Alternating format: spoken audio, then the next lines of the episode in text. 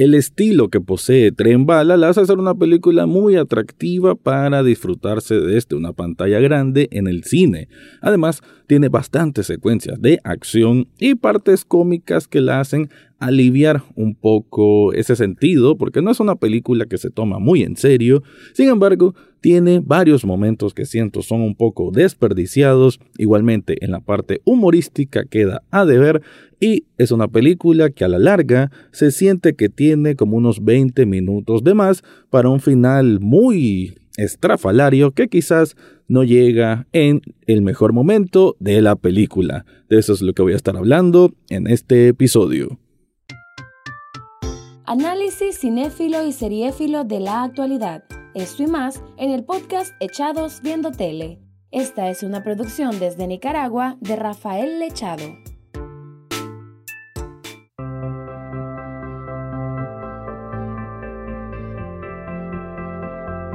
Bienvenido o bienvenida a un nuevo episodio de Echados Viendo Tele, el espacio para escuchar críticas, comentarios, opinión del mundo de las series y algunas veces de películas. En esta ocasión me meto al segundo apartado para hablar de una película que se estrenó hace poco, actualmente está en el cine, creo que cuando ya estés escuchando este episodio está en los cines, y que ha sido una de las más sonadas desde estos últimos meses, ¿no?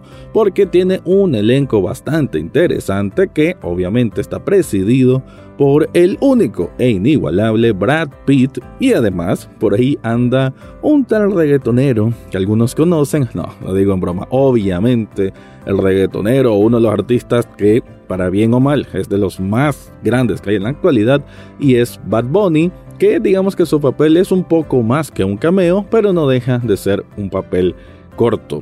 La película está basada en un libro de un autor japonés y debo decir pues que tiene mucha esencia desde mi punto de vista como una historia que luce en el anime, porque se siente esa influencia de dibujar o de crear personajes con características pues muy muy pronunciadas y que además se diferencian mucho entre sí sin dejar atrás ese lado, pues digamos, muy, muy exagerado de la acción que a veces vemos en el anime, pero aquí traducido en una película de dos horas y que nos conlleva a estar prácticamente todo el filme dentro de un tren bala que va de Tokio a Kioto. Ahí vamos a tener a nuestro protagonista Ladybug, que es interpretado por Brad Pitt, cuya misión, bueno, aquí vemos, vamos a encontrar un abanico de personajes que todos son digamos que criminales contratados, algunos sí matan, otros solo se dedican a robar, pero al final de cuentas todos son unos malhechores contratados.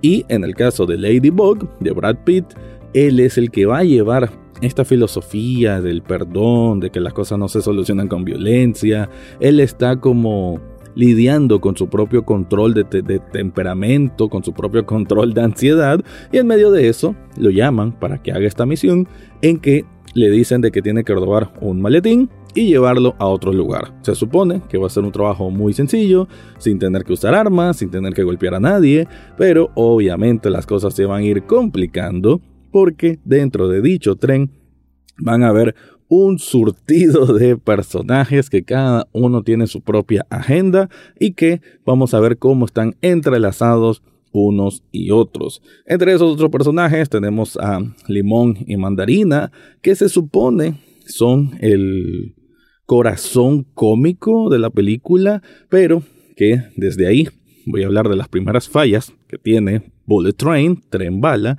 y es que si recae la película en dos personajes que hagan esa especie de tándem, ¿no? Ese ir y venir como para algo de elemento cómico, sus discusiones se supone que deben generar risas, pero no lo logran. Diría yo que de las, bueno, si lo hablo en porcentaje, como que un 30% de lo que dicen puede causarte gracia, lo demás no.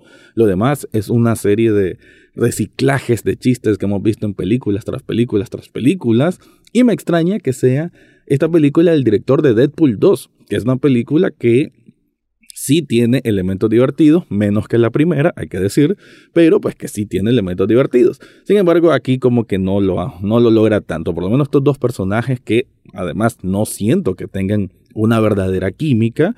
Por ahí van a escuchar a otros críticos decir que sí, pero sinceramente a mí no, nunca, los, nunca me los creí como una química real y creo que de ahí la película falla porque depende mucho de ellos. El protagonista puede ser Brad Pitt, pero para mí el verdadero protagonista son esos dos. Y en ese sentido, pues no funciona muy bien. Por otro lado, vamos a tener también a personajes japoneses, lo cual está bien que ocuparan actores por lo menos de descendencia japonesa y que hablen en japonés en algunas partes, que digamos ahí va a ir más un poco el giro dramático, del honor, del valor del destino, ¿no? Todo esto bien bien proyectado a como son los japoneses, ¿no? Todo muy intenso y está bien pues que lo coloquen y hasta cierto punto se burlen de eso, pero nuevamente, cuando tratan de hacer burla de eso, tampoco cae tan en gracia. Es una película complicada, creo yo, porque siento que el elemento cómico, que es el que deben o intentan vender, pues no no, queda de ver, ¿no? Creo que queda 50 y 50. No, voy a ser tan exagerado decir que todo falla, pero 50 y 50, ¿no? Así que creo que ahí la película se viene para menos. No es que no sea entretenida, porque las secuencias de acción son, bueno, son, son muy buenas, ¿no? Y vamos a ver bastante sangre, bastantes patadas, bastantes disparos. Si gustan de todo esto, pues la película lo tiene muy bien ahí contenido, ¿no? Como si fuese una lata que tiene un montón de cosas dentro. Y es un producto muy colorido, con una estética muy particular, ¿no? Todos estos colores neones, toda este, esta visión de un Japón que siempre nos vende esa tecnología o ese ambiente futurista, podemos decir hasta cierto punto, ¿no? Un ambiente hasta fantasioso, ¿no? Porque siempre aquí como latinoamericanos vemos a Japón como si fuese el futuro, entonces eso nos traslada esta película que también va a tener una serie de giros que algunos son interesantes, algunos funcionan mejor que otros, pero pues que se agradece que tenga ese ritmo dinámico. Ahora, hablando de Brad Pitt, su participación es corta, como pueden esperar, no, no estoy dando ningún spoiler, pero creo que cumple. Siento que este actor, ahora actor, ¿verdad? Que cómico decirlo, este cantante en realidad, él, pues ya había demostrado un poco de su compromiso, eso creo que es la mejor forma de decirlo, ¿no? su compromiso a la hora de tener un proyecto eh, audiovisual. Eh, ya lo habíamos visto en Narcos México en su última temporada, el cual ahí sí tiene más tiempo aire que en esta película, y que aquí digamos que casi que reprisa ese mismo rol, ¿no? Un mexicano metido con carteles de droga, eh, casi que lo encasillaron en ese papel, creo que vieron cómo actuó en Narcos México y solo lo trasladaron para esta película. Y lo poco que sale, pues, digamos que bien. Prácticamente no habla, ¿no? También otro asunto. Pero sí pelea con Brad Pitt y la película, pues, perdón, la pelea sí se hace algo divertida, digamos que son las partes que sí funcionan. Entonces, Bullet Train es una mezcla de varias ideas, varias inspiraciones también, porque de pronto se siente un poco ese toque de, de Tarantino, que pues, no, no lo logra, pero pues por lo menos se siente ese toque de Tarantino. Por ahí también en el, en la creación o en la personificación de sus protagonistas o del gran elenco que tiene, de pronto también se siente un poco como Ocean's Eleven, ¿no? En ese sentido de, de ser pícaros, criminales o algo así, ¿no? Y que deben generar gracia. En Ocean's Eleven también se logra mejor esto, no en Bullet Train. Y pues otros elementos ahí también, ¿no? Que que, que, tiene, ¿no?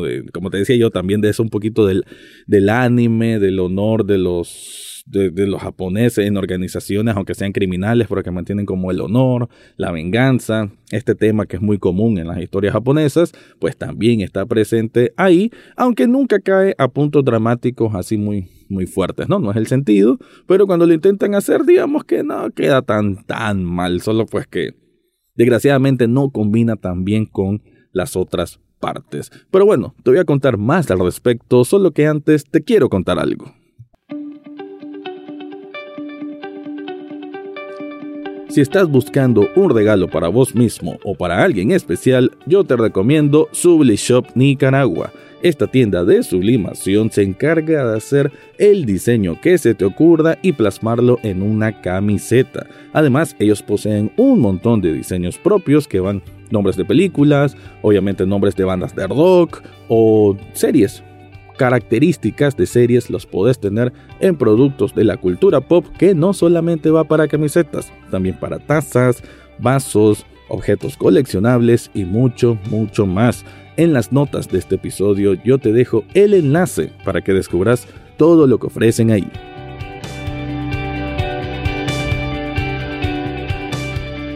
Quien se encarga entonces de la dirección de Bullet Train, de Tren Bala, es David Leitch, que hay que decir que él comenzó como coordinador de esta gente que hace los stunts, ¿no? los que hacen las secuencias de acción, los dobles de acción, y que conoció a Brad Pitt desde el club de la pelea.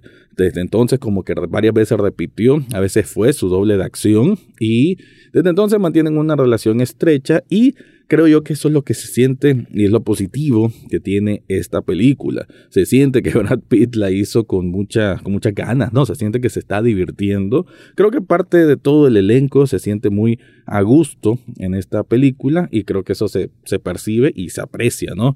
Cuando hay un trabajo en que tenés al equipo como muy bien animado. esto se siente que tiene esta película.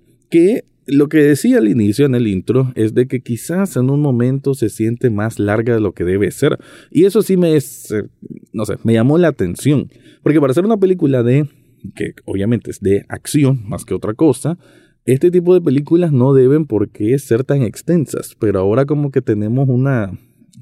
Hay como un miedo, siento yo ahora en el mundo del cine, de que si tu película es muy corta significa que no, no sos lo suficientemente capaz. No, esto es algo que se viene arrastrando desde hace un tiempo y que siento que más bien es, viene en detrimento del cine. Eh, estoy hablando del cine comercial, no, ni siquiera del cine de, verdad.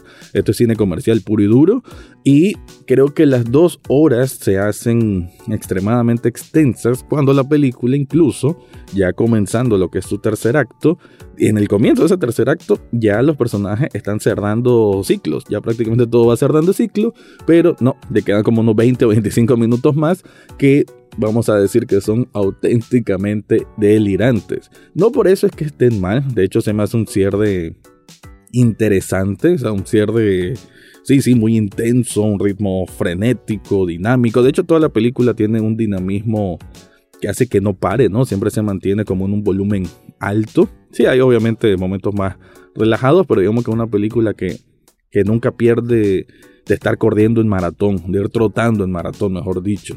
Y lo que sí, que en ese último trayecto ya no van trotando, ahí sí que corren como si fuese carrera olímpica y se hace una imagen delirante y alucinante una tras otra, secuencias de explosiones, de espadas, de, trenes a mucha velocidad, de peleas por doquier, o sea, sí se hace una explosión, ¿no? Hace una ebullición la película que desgraciadamente, por lo mismo que ya en ese momento la, pareciera que el filme ya había hecho su cierre, ya como que esa parte final para mí genera un impacto menor del esperado, porque más bien está diciendo, ah, ok, este ya es el cierre esto ya va a terminar, ya debió haber terminado, sin embargo se están metiéndole más y más explosiones. Entonces por ahí creo que la película sí queda a deber también en esa parte, ¿no? Tener una mejor cohesión, haber tenido una mejor coordinación de las, de las escenas, de las secuencias, de la trama,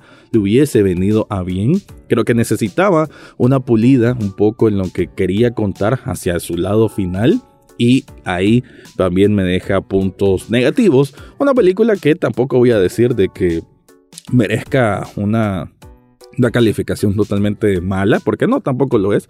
Se me hace una película medianamente buena y que el propósito que es divertir, que estar en el cine emocionado, comiendo palomitas mientras estás viendo ese montón de secuencias de acción, pues en ese sentido pues digamos que sí cumple, solo que desgraciadamente pudo haber sido bastante mejor y no lo hicieron. Solo quiero concluir con decir de que el personaje de Brad Pitt, su carisma a veces está bien y a veces está sobrado. De hecho, esta película, yo cuando la miré dije, ve, esto pareciera un capítulo, o pudo haber sido, mejor dicho, un capítulo de Cowboy Bebop y el tratamiento hubiese sido pues mil veces mejor.